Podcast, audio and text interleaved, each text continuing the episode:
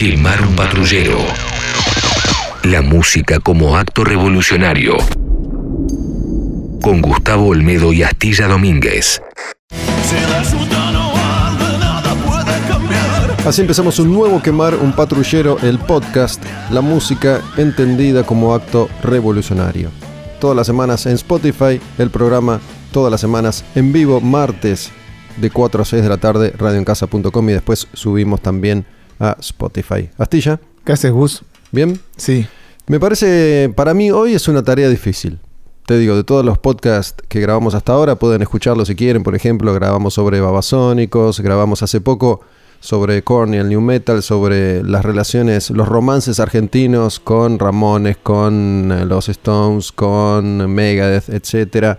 Hablamos sobre el indio Solari. En este caso vamos a hablar sobre Gustavo Cerati.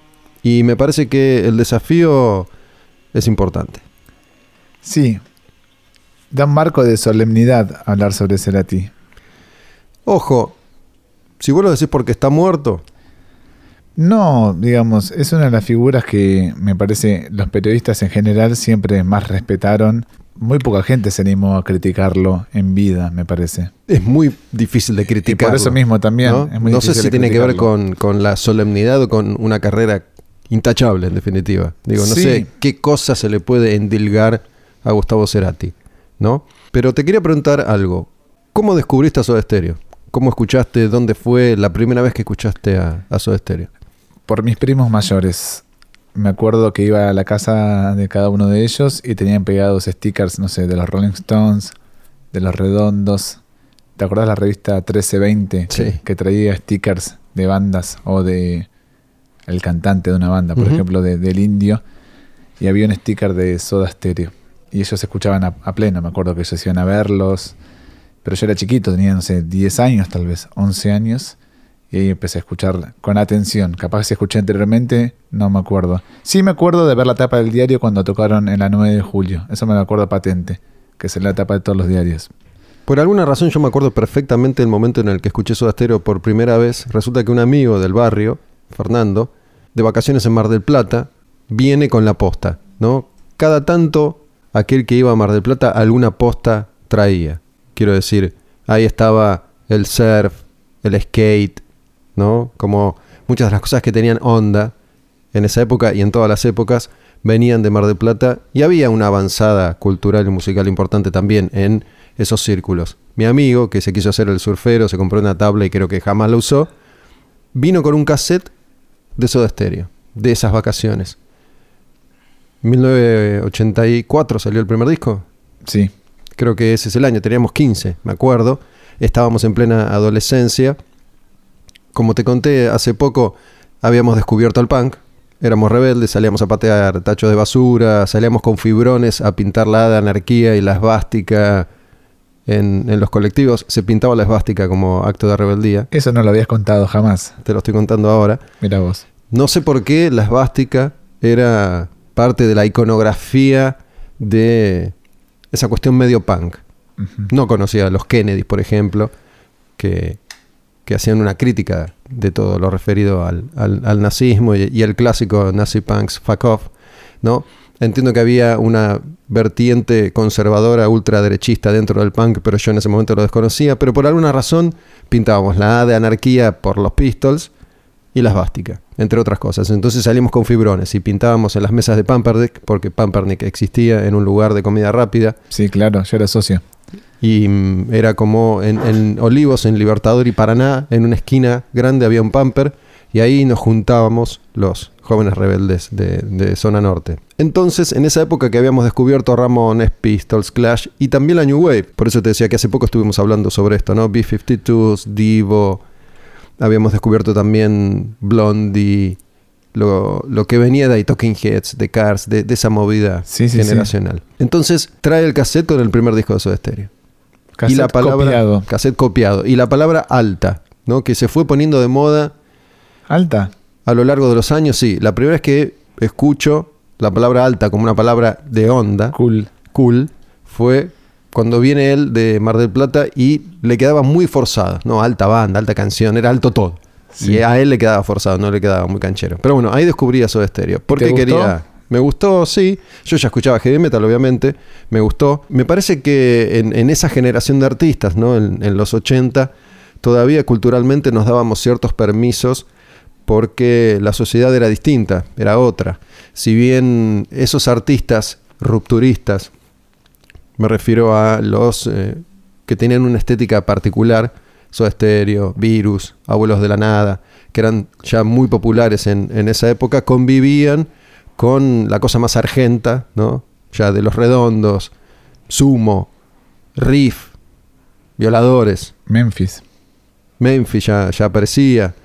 Y mm, estaba Soda Stereo, estaba Virus. Digo, esa estética estaba permitida, todo esto entre comillas, lo digo, ¿no? ¿Por qué? Porque después, en los 90 ya la cosa cambia. Se inventa esto de- de- del rock barrial. Y lo que se propone desde el rock se contrapone a cierta estética, entre comillas, una vez más, marica. Bueno, ¿No? es, una, es una buena observación que haces, porque si algo caracterizó también a Cerati y a Soda Stereo fue su apego a la estética.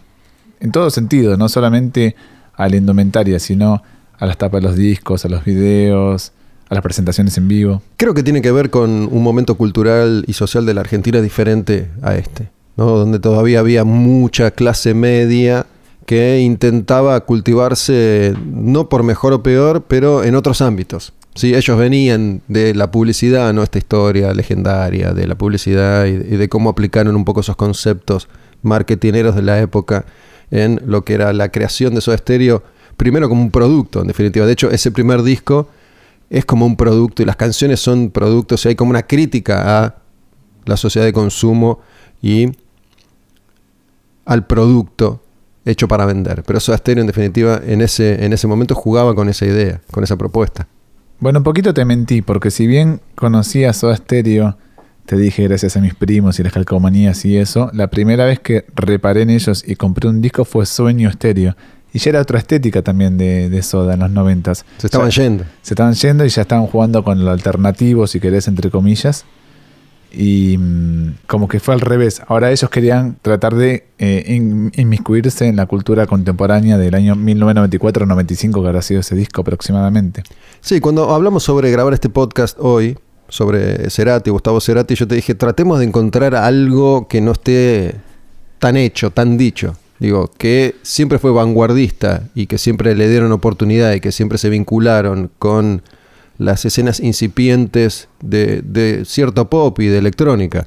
Porque no es que Cerati descubrió Animal, ¿no? La verdad. le daba una mano a lo que era incipiente desde un lugar particular. En su momento, lo que se llamó el nuevo rock argentino. Digo, estoy contando cosas que se contaron una y mil veces. ¿no? Después él se rodeó de un montón de artistas jóvenes, porque eso siempre lo hizo, lo hizo tan bien. Pero me parece que hace, justo, justo hace poco, en estos días, se estrenó un documental sobre Bocanada, los 20 años de Bocanada, ¿no? ese disco de Cerati. Y uno de los realizadores es un compañero mío de Radio Cantilo. Pero lo que yo me acuerdo de Bocanada es que después de la separación de Soda Stereo, el Gracias Totales en River y ese, ese final multitudinario, tuvo que volver un poco a la trinchera Cerati. No fue muy bien recibido ese disco a nivel masivo. Digo, le tomó unos cuantos anitos volver a ser popular a Cerati. Y de hecho, me acuerdo, y me acuerdo muy bien porque no sé si, si vos tenés presente que se hacía, no me acuerdo si era, se hacía un ciclo que era Buenos Aires Vivo, Sí, claro, fui. que era en, en los bosques, ahí en Figueroa Corta, Sí. ¿no? Donde había mucho concierto gratuito. Pero después había un ciclo que no me acuerdo cómo se llamaba, que recorría el país en ese formato, auspiciado por los estados, en distintas provincias. No me acuerdo cuál era el nombre. No me acuerdo si era Argentina en vivo, un nombre tenía, no recuerdo cuál es. Y yo fui a cubrir uno en Mendoza. Se hizo Gustavo Cerati y Luis Alberto Spinetta, en un lugar muy bonito. Fuimos en el Tango 03, desde Aeroparque, muchos periodistas, gente de prensa, algunos músicos. Y Cerati, en ese momento, para la mayoría, era catalogado de embole. Me acuerdo de ese, de ese, de ese show en particular de Cerati Spinetta, que fue particularmente duro. Digo, porque en una cosa siempre abajo, siempre climática. Digo, eh, estamos en, en, esos primeros momentos de, de Cerati solista y, y, la música era bastante, bastante tranquila, coqueteando también con, con, lo alternativo, con la electrónica. Me acuerdo que estaba Martín Carrizo en, en la batería en esa época. Y me acuerdo porque nos atendió muy bien ahí en, en Mendoza. Después fuimos a Camarines a saludarlo. Y, y esto que hacemos habitualmente en Camarines. Si hay comida, comemos. Y tomamos. Y tomamos, obviamente. Ese viaje fue muy lindo, fue muy, muy divertido, muy entretenido. Pero me acuerdo que fue como un embole, ¿no? Fumarse a Spinetta y a Cerati, cuatro horas de show abajo, ¿no? Todas esas cosas que después de muertos ya no se dicen. Pero durante mucho tiempo Spinetta fue un embole para un montón de gente. ¿Sí? Siempre, siempre se lo reverenció como artista, pero también mucha gente se aburre. Y se aburrió siempre con, con, con Spinetta. Sobre todo ese Spinetta que renegó del hit casi toda su carrera. Sí, ¿no? obvio. Y Cerati era un embole para muchos. No estaba pasando su gran momento. No, no me refiero acá a la cuestión artística, sino en términos de popularidad. Cerati recién recupera la popularidad perdida, a pesar de que sus canciones eran conocidas y sonaban y tiene muchos hits, con Ahí Vamos, que es el disco más rockero. Sí. ¿no? El regreso de Coleman y, y de ciertos compañeros que, que, habían trabajado con él mucho antes. Muchos hits también tiene ese disco. Muchos hits, pero mucho más guitarrero que lo que venía haciendo anteriormente. En realidad Bocanada es el disco que a mí me despertó el interés por Cerati. Salió en el año 99, me parece uh -huh. el disco 98. 99, sí, por eso me acuerdo porque 20 años documental. Yo estaba, estaba, saliendo casi de la secundaria, unos dos años después de la secundaria, y fue el primer disco que, que Cerati editó como solista, de cual yo tengo recuerdo. No sé, Amor Amarillo, no sé, yo era muy chico cuando había salido, entonces año 99 ya tenía un poco de noción, me lo compré en su momento y me mató, me pareció increíble. Por eso me sorprende un poco que digas lo de la popularidad, porque hasta donde yo recuerdo, incluso lo fui a ver en vivo, estuvo bastante bien de convocatoria. No sé si habían tocado en el Gran Rex, me parece, la presentación de ese disco. Me suena que sí. Lo que pasa es que a veces uno maneja. Y me acuerdo, no sé, Puente era el tema. El, sí, tenía, el tenía Puente, tenía Río Babel, tenía Verbo Carne, tenía, tenía varias canciones, Paseo Inmoral, que, un, que sonaron, sonaron mucho. Lo es que un pasa disco es que. muy largo también, ¿no? Digo, venía, sin comparar con Soda Stereo, pero venía, digo, incluso Soda Stereo, con, con Sueño Stereo eh, y Música para Volar, tampoco rompió los charts. ¿No? Era un grupo muy, muy respetado, pero la verdad es que la convocatoria multitudinaria la tienen cuando deciden separarse y dar los últimos conciertos. Como todas las bandas casi. Sí. Sin querer comparar con un River lleno, lo cierto es que era un artista obviamente reconocido. Arrancamos diciendo que es muy difícil criticar a Cerati, no hay por dónde entrarle, no, no tiene manchas, me parece. ¿no? no. En general uno siempre le encuentra alguna mancha al artista, en el caso de Cerati no, no las hay. que, que podés endilgarle? A, a Cerati. Pero digo, si bien seguramente llenaba teatros y sonaba y aparecía en los medios, no era realmente popular como llegó a ser con, repito, con Ahí vamos. Ahí vamos es el disco que de nuevo lo mete arriba de todo y a partir de ahí no iba a parar hasta su muerte. Pero ahí vamos, está ¿en qué año se editó? ¿Fue eh, anterior a la vuelta de Soda o fue posterior? Ahí vamos es, eh, me parece que es anterior. De hecho, Gracias. Lo, que propulsó la claro, Gracias por decir esto, porque Cerati dijo muchas veces lo siguiente: hasta que yo no tuviera éxito solo, no iba a volver con Soda Stereo. Claro. Y es en 2007, me parece que vuelve Soda Stereo. 2007, sí. 2006 sale ahí vamos. Entonces ahí dijo: ahora sí, porque yo pude solo. Me acuerdo que lo dijo eso, muchas veces. Hasta que yo no pueda solo tener éxito, no por llamarlo de alguna manera, no voy a volver con, con Soda Stereo. Ahora, qué poca transición entonces le dio a Ahí vamos. Creo que fue 2007, a mí me parece que, que fue 2007. Sí, de por hecho, ahí tiene que ser 2007-2008, me parece. Recuerdo que esa negociación llevó años. ¿sí? Desde que aparecieron los primeros rumores hasta que finalmente se anunció, eh, fácilmente pasaron un año y medio o dos. Bueno, después de, de mucho tiempo me, me, volví como, me fasciné con la obra de Cerati, sobre todo solista. Líricamente me parece está 10 pasos por delante de, de muchos este, compositores argentinos y me parece que Fuerza Natural para mí es el disco definitivo suyo. Aunque el que más me gusta es Bocanada, pero canciones como Cactus me parece que era el futuro. Por ahí venía Gustavo. Hay mucha gente que por una cuestión generacional dice preferir a Gustavo Cerati por solo sobre la obra de, de Soda Stereo. Digo, yo creo que tiene que ver con eso, que, que consumiste y que escuchaste primero. A mí me gusta más Soda Stereo porque, porque viví Soda Stereo, aunque digo, nunca fui un gran fan de Soda Stereo, lo conocía, me gustaba. Eh, A mí me gustaba mucho Virus, por ejemplo. Pero bueno, sí conocía todo lo que sucedía eh, en la música, pero lo mío iba por el, por el metal y casi exclusivamente por el metal durante mucho tiempo. Aunque sabía y escuchaba y conocía, no me metía de lleno, de lleno ahí.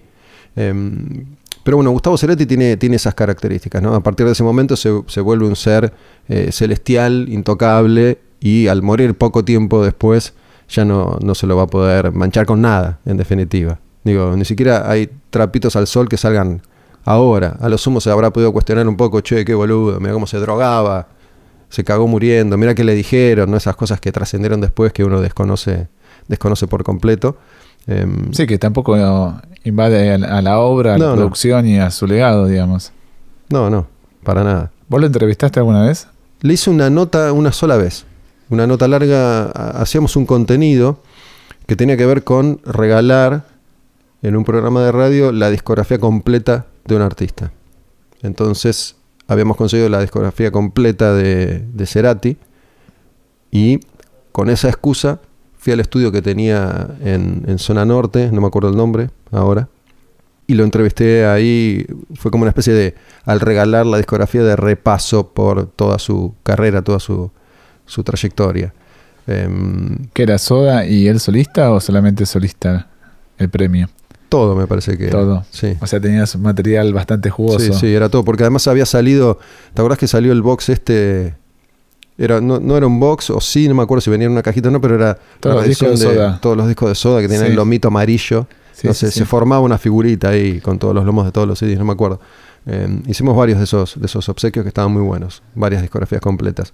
Y cuando podíamos entrevistábamos a, a- los protagonistas. Y en ese caso, bueno, me, me recibió Cerati, yo no, no lo había tratado nunca personalmente. Digo, también lo que tenía era esa cosa de para, para el rockero, por ejemplo, era, era un tipo difícil para entrarle, ¿no? Porque venía con la carga de, de ser casi un tipo medio sobrenatural, ¿no? Digo, me parece algo que a mí me resulta bastante interesante, que por ahí en, la Argentina de los 80, la figura de Cerati y la de todos aquellos músicos de su generación eh, no desentonaban.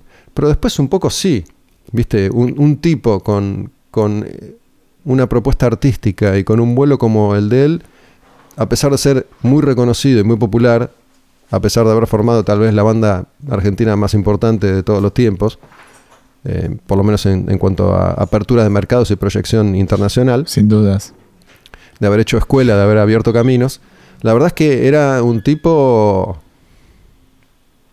no muy accesible, digo, donde el código era, era diferente.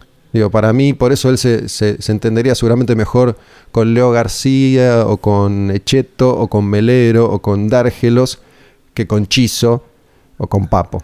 Y con periodistas como Pablo Shanton, que con Claro. vos. Sí, digo. Me imagino, digo, no, no, no estoy diciendo ni bien ni mal, ¿no? Digo, es una realidad. Eso mismo, eso mismo. Digo, Pablo Llanto, un periodista de, de Clarín de muchos años, también con, con un vuelo estético muy diferente a algo más, más terrenal, más argento, si, si se quiere, ¿no? Vos sabés que para mí siempre hay material para redescubrir de su obra y en parte también está eso de las declaraciones y es como muy medido, ¿no? Como que tenía reestudiado su discurso, me parece. Ahí hago colación en lo que vos decís, que era jodido para entrarle, tal vez por eso, porque si no manejaba sus mismos, no te digo léxico, pero por ahí sus mismos guiños o estéticas como medio jodidos para entrar. Mira, incluso me acuerdo ahora que después de Bocanada, que fue su, su primer disco solista, después de la separación de, de Soda Stereo, ¿no? después de, de ese Amor Amarillo, sale lo de 11 episodios sinfónicos. Tampoco fue muy bien recibido. En eso pensaba estos últimos Sí, días. cuando- Tampoco, digo, no fue como una, una cosa grandiosa. Digo, me parece que si eso lo hubiera hecho después de Ahí Vamos o después de Fuerza Natural, le, le daban las llaves del Colón, toma, haz lo que quiera, negro. Pero viste qué loco lo que hizo. Digo, cuando hablamos de, por ejemplo, bandas como Metallica que hace SMM, tocan con sus instrumentos eléctricos y una orquesta. Él no, se despojó absolutamente de todos los instrumentos y toda la electrónica Es como vos decís, creo que si lo hacía hoy en día llenaba 25 teatros Colón. Es la percepción que uno tiene sobre un artista más allá de su obra, ¿no? Un poco lo que, lo que estamos tratando de decir acá, tratando de buscar un lugar nuevo para encarar a, a Gustavo Cerati y a su obra que, que no esté tan gastado, que no esté tan discutido, tan debatido, tan contado. Bueno, la innovación un poco también se trata de eso, ¿no es cierto? Cuando traes algo nuevo, es como que pasa casi desapercibido y después pasan unos años y decís, ah, mira, por acá era la mano. Yo creo que, digo, después, a través de, trascendidos, ¿no? Sobre la importancia de cada uno de los integrantes de, de Soda Stereo y por ahí la, tiranía de Cerati, eh, que, digo, para todos, si bien era y es importante la presencia para generar ese producto en particular de los tres, Cerati era el que, el que llevaba la manija ¿no? de Soda Stereo en, hay, hay como unos ruidos locos acá, no sé si seguimos en obra en, en Radio en Casa. En Radio en Casa. Este, así que creo que tiene que ver con eso. Pero bueno, así son los podcasts. A ver, claramente audio- llevaba la, la manija Cerati. Me parece que queda evi- evidenciado cuando se presenta en vivo como solista, ¿no? Hace como una especie de orquesta, para mí revolucionaria para su momento, con chicas, con teclados, con miles de guitarras. ¿Sabes que el show que más aturdido me fui en mi vida fue uno de Cerati? ¿Sí? La presentación de ahí vamos. Un zumbido, pero de los copados. ¿Ves esos zumbidos que decís? Estuvo muy bueno y que no saturó en ningún momento en, en el vivo. Pero cuando volví a casa me fui sumamente aturdido. Yo estaba tratando de repasar qué, qué cantidad de veces había visto a Cerati en vivo. Yo me acuerdo, vi a Soda Stereo alguna vez, creo que también en Mar del Plata, en, en alguno de estos eventos de verano que se hacían, eh, pero no tengo un, un gran recuerdo, digo, no por, por malo o bueno, sino porque no me acuerdo nada. Sí, Después en el festival alternativo, este que se hizo en ferro. en Ferro, con Marilyn Manson, con los Cadillacs, con Cypress Hill, con Love and Rockets, con Silverchair, con Nick Cave, con un montón de artistas. Y además, Soda Stereo. Soda Stereo. medio que estuvo- También. Sí, No fue ni un gran show, ni un gran momento. La banda venía medio de capa caída en, en ese momento. Incluso para, para los integrantes de Soda. Digo, si bien Cerati dijo, voy a volver con Soda una vez que yo pueda lograrlo por mis propios medios, solito, con, con ahí vamos en este caso, me acuerdo de Z. Z estaba quemando cartuchos a lo loco, gastando la guita que había hecho con Soda y mm, no estaba teniendo mucha repercusión, ni mucho apoyo, ni mucho éxito, ¿no? Armó Alerta y armó este proyecto em, desde el que bancaba a ciertos artistas del under, hizo estos programas ¿no? de, de festivales, pero Z vuelve a ser Z después del regreso de Soda Stereo, ¿no? Eso le dio un soplo de aire fresco y un aire de renovación que conserva hasta el día de hoy. Em, digo que yo lo describo de esta manera. Antes del regreso de Soda Stereo, Z te atendía al teléfono, hoy no. Desde entonces no. y Alberti también un poquito. Acordate de Mole. Esos Mole no pasó nada. Por eso, proyectos truncos.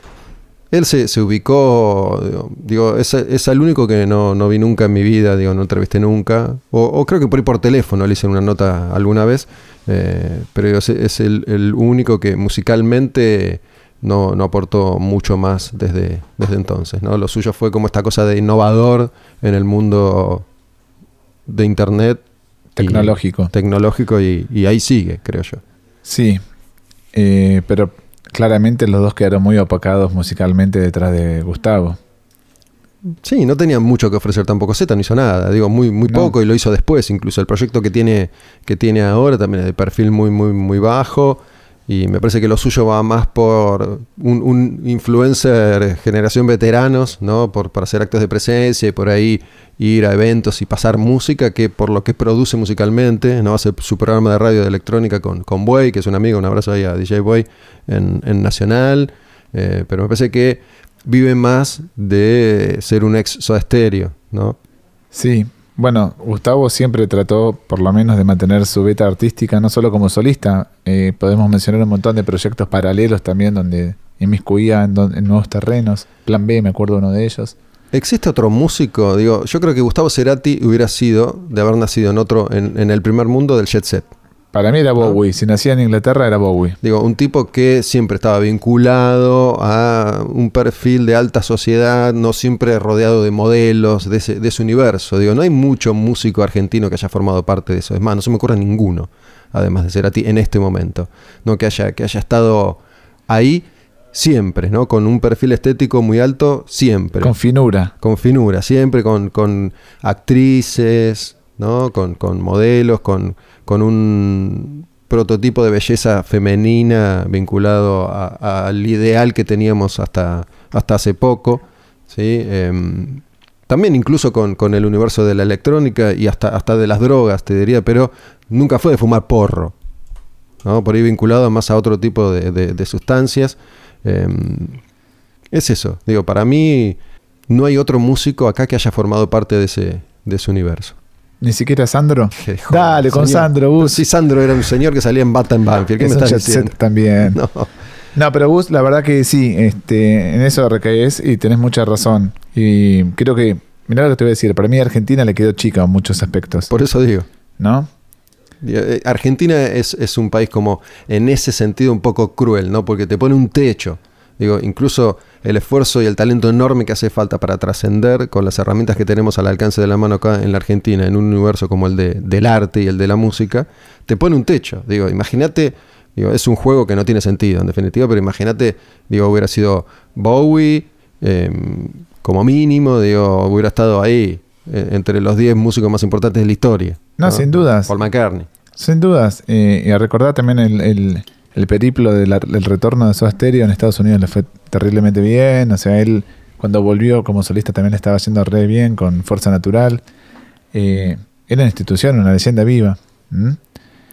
Con lo que cuesta hacer eso en el país. Que te señal- señalen, te victimicen previo Instagram y previo Facebook. No sé lo que sería hoy, criminal. Lo estarían diciendo de todo en las redes. Me, me interesa, ya que mencionaste redes sociales, me acordé de, de Benito Cerati, de su hijo. Hace poco estuve hablando de las viudas de... em, hay, hay una característica, una, una definición que se utiliza eh, a veces peyorativamente para definir a las viudas de Cerati, a las viudas de Papo, a las viudas de los músicos que han muerto, ¿no? que están ahí rasgándose las vestiduras por ver quién tiene un pedacito más de el cadáver, del cuerpo, de, De la fama. de la fama, de la leyenda, del legado. Y a Benito Cerati le toca un lugar bastante, bastante difícil y con mucha altura lo sostiene. Me parece que es un pibe eh, que piensa muy bien, que es muy inteligente, que tiene un, un discurso eh, que dentro de la que le toca vivir llamativamente coherente. Lo vuelven loco. ¿no? Lo vuelven loco, él eh, se banca todos los tiros y se calza el escudo y sale, sale a combatir, ¿no? No se amedrenta, em, dijo y se, se sinceró co- con, respecto a un montón de, de cuestiones que lo exponen todavía más para que, para que le peguen. Sí, Nico respondía que lo blanqueara, pero bueno, lo hizo porque me parece que vive así, ¿no? A flor de piel. Sí, digo, tiene un lugar muy, muy difícil como la mayoría de los hijos de en todo el planeta, ¿no? En definitiva. Em, cargar con, con esa mochila debe ser debe ser súper, súper difícil. Y mm, digo, incluso su, su obra pasa desapercibida en este contexto. ¿No? Hoy, más que nunca, donde lo que uno muestra suele ser más importante que la canción que compone, la música que hace Benito está siempre como en un segundo plano. Lo que se discute siempre es su apellido y su postura social, sexual, cultural, ideológica. Sí. ¿Sabes qué te quería contar? Que con el paso de los tiempos fui conociendo gente que estuvo vinculada al entorno Cerati, como por ejemplo sus operadores de audio en vivo e incluso vestuaristas. Y mm, me cuentan pequeñeces que el tipo, si bien tenía la última decisión, la primera decisión y la última, era infalible en lo que pensaba. Esto que decíamos a comienzo, ¿no? Que no le entra una bala. Eh, incluso también con su, con su equipo de laburo. Cada sugerencia que daba, me lo dice la gente que laburó con él, años y años y años, nunca hubo una sugerencia de más o de menos. Era la correcta, la indicada, lo que faltaba. Y si no, no hablaba. No sé cuántos músicos argentinos también están en ese nivel. Porque uno que lo acusaban a, a, a Cerati de cheto, de egocéntrico, de. no sé si querés, de tirano. Pero en realidad la gente que lo conoció, por lo menos la que se vinculó conmigo, me decían que el tipo, o sea, todo, ese perfil lo dejaba de lado cuando tenía que emitir una opinión que lo hacía sumamente de modo respetuoso y con cierta destreza y era muy agudo en las observaciones. Hemos conocido músicos que dicen cada boludez y generalmente le pifian. Digo, ¿cómo, cómo el tipo trazó toda su, su historia musical de modo infalible? Bueno, eh, justo acá. Es interesante Argentina? esto que decís porque de todas las mega estrellas de la música argentina, probablemente sea el único que, que no tuvo traspiés a ese nivel. No digo, Andrés Calamaro tuvo su etapa oscura, metido en un agujero negro, drogándose cinco años sin parar. ¿No? Y, y los conflictos públicos que, que tuvo. Charlie García, ni hablar. Sí, El indio también. sí. Digo, es- este, este lugar de, de prócer de la música que debe ser tan difícil de manejar, en algún momento les pega a los Papo. artistas. Papo, lo mismo. Ricardo. Ricardo, digo, no sé si pongo igual a Ricardo a esa, a esa altura, pero sí, eh, también, Fito Páez, también, digo, los más grandes músicos, los más populares de, de la música en, en la Argentina, eh, han tenido golpes em, que les ha costado asimilar en un momento. Cerati no, creo que Chizo es otro que no. Desde otro allá ángulo, si querés, no. de- salvando las diferencias en Claro. cuanto a los contenidos artísticos de, de La Renga y de Soda Stereo o de Cerati, la verdad es que eh, puertas afuera, Chizo siempre se muestra como un tipo coherente y no, no hay nada que, que podamos enrostrarle, me parece. Pero la mayoría tiene algún conflicto en, en su vida porque, digo, manejarse de esa manera siempre de esa manera intachable, quiero decir, por lo menos públicamente, debe ser sumamente, sumamente difícil. Y mm, tiene que haber sido un tipo muy generoso, ¿no? Si no, no hubiera trabajado con tantos músicos y artistas y productores nuevos que, que por ahí no tenían gran, gran trayectoria. Me encanta el vínculo que tiene con Coleman, que ojalá un día venga a quemar un patrullero Seguro que sí. vivo. Sí, va a venir. Eh, me encanta ese vínculo que Coleman estuvo a punto de ser parte de Soda Stereo. A último momento o se baja o lo bajaron, como que no fue parte de, de- de la formación inicial. Y pasan 30 años aproximadamente y Gustavo lo vuelve a tomar como para su última etapa como solista. Desde, a partir de ahí vamos. Y, Y la química estaba ahí todavía. Sí. Es Y eso increíble. ayudó mucho a Coleman también, ¿no? Para, hablar. para darle un espaldarazo y, y reposicionarlo. Un tipo también sumamente talentoso. Ni que hablar, pero de nuevo, y, y- y realzando esa figura, ¿qué músico se acuerda 25, 30 años después de un pibe que tocó con vos a los comienzos de tu trayectoria? Y aún así, acordándose, hay que fluir, esa, esa química tiene que estar todavía en el aura ahí dando vuelta, bajarla a la realidad, y funcionó. Esa eh, observación, esa agudeza. Y también me parece que no es un tipo reconocido Cerati como instrumentista. La gente lo tiene más como compositor. Creo que en la última etapa se, se lo empezó a reconocer mucho como guitarrista. Digo, yo no, no entiendo mucho de instrumentos, pero he leído y escuchado bastante con respecto a qué gran guitarrista que, que era. Para mí excelente, realmente bueno, sobre todo esos tipos que tocan sus canciones del modo como se tocan. No puedes, si te doy la viola voz y la aprendes, nunca la vas a tocar como él. Pero también soleando, tenía un buen gusto, como que le daba el- mucho más, tenía técnicamente le sobraba, pero él trataba de hacer menos antes que más, que lo que hacen todos los músicos, quieren mostrar qué tanto saben con el instrumento. Él no. Y me parece que sí, es verdad, fue en la última etapa, desde ahí vamos donde recuperó la guitarra eléctrica, si querés. Sí, a, mí me parece que dentro de la propuesta estética de Cerati de Soda Stereo, el, el único grupo que se me ocurre ahora que podría haberse sumado a esa elite y que me parece a esta altura no va a suceder por una única razón es Babasónicos. No sé si hay algún otro grupo a lo largo de, la historia de la música en Argentina. Pudo haber sido Virus, pero digo, em, el, el gran momento de Virus se termina con la muerte de Federico Moura, lamentablemente.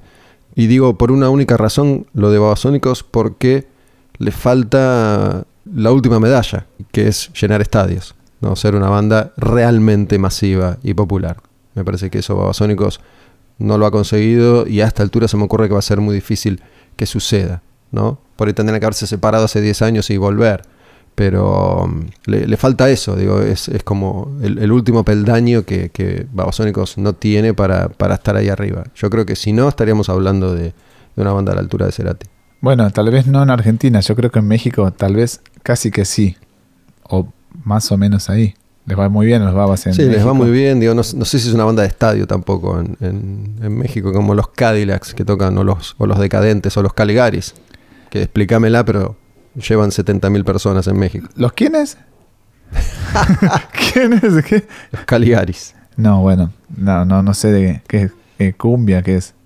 No, Salsa. ese, qué sé yo, no. Tipo los calzones rotos, una cosa así. Es una mezcla de, de eso con Decadentes, con. No sé. Pero bueno, ¿Viste que, en México son gigantes. ¿Viste que es raro que los temas de Cerati nunca llegaron a las canchas de fútbol?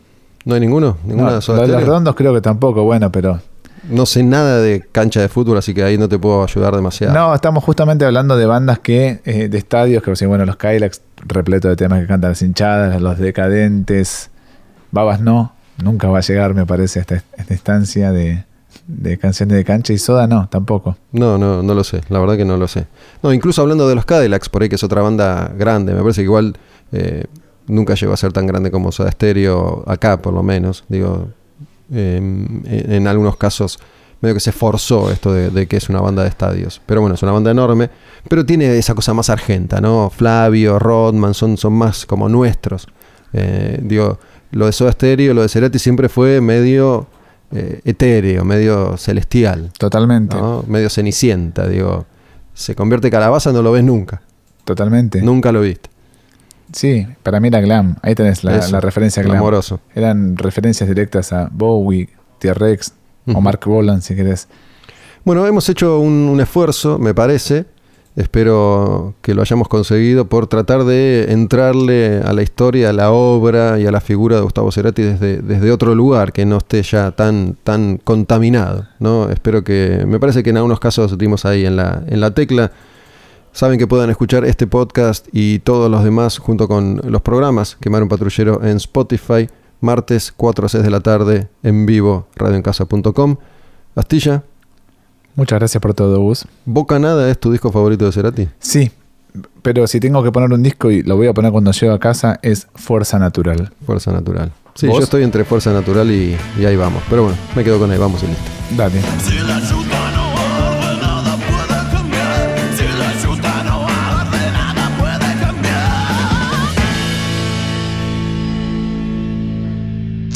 Quemar un patrullero. La música como acto revolucionario. Con Gustavo Olmedo y Astilla Domínguez.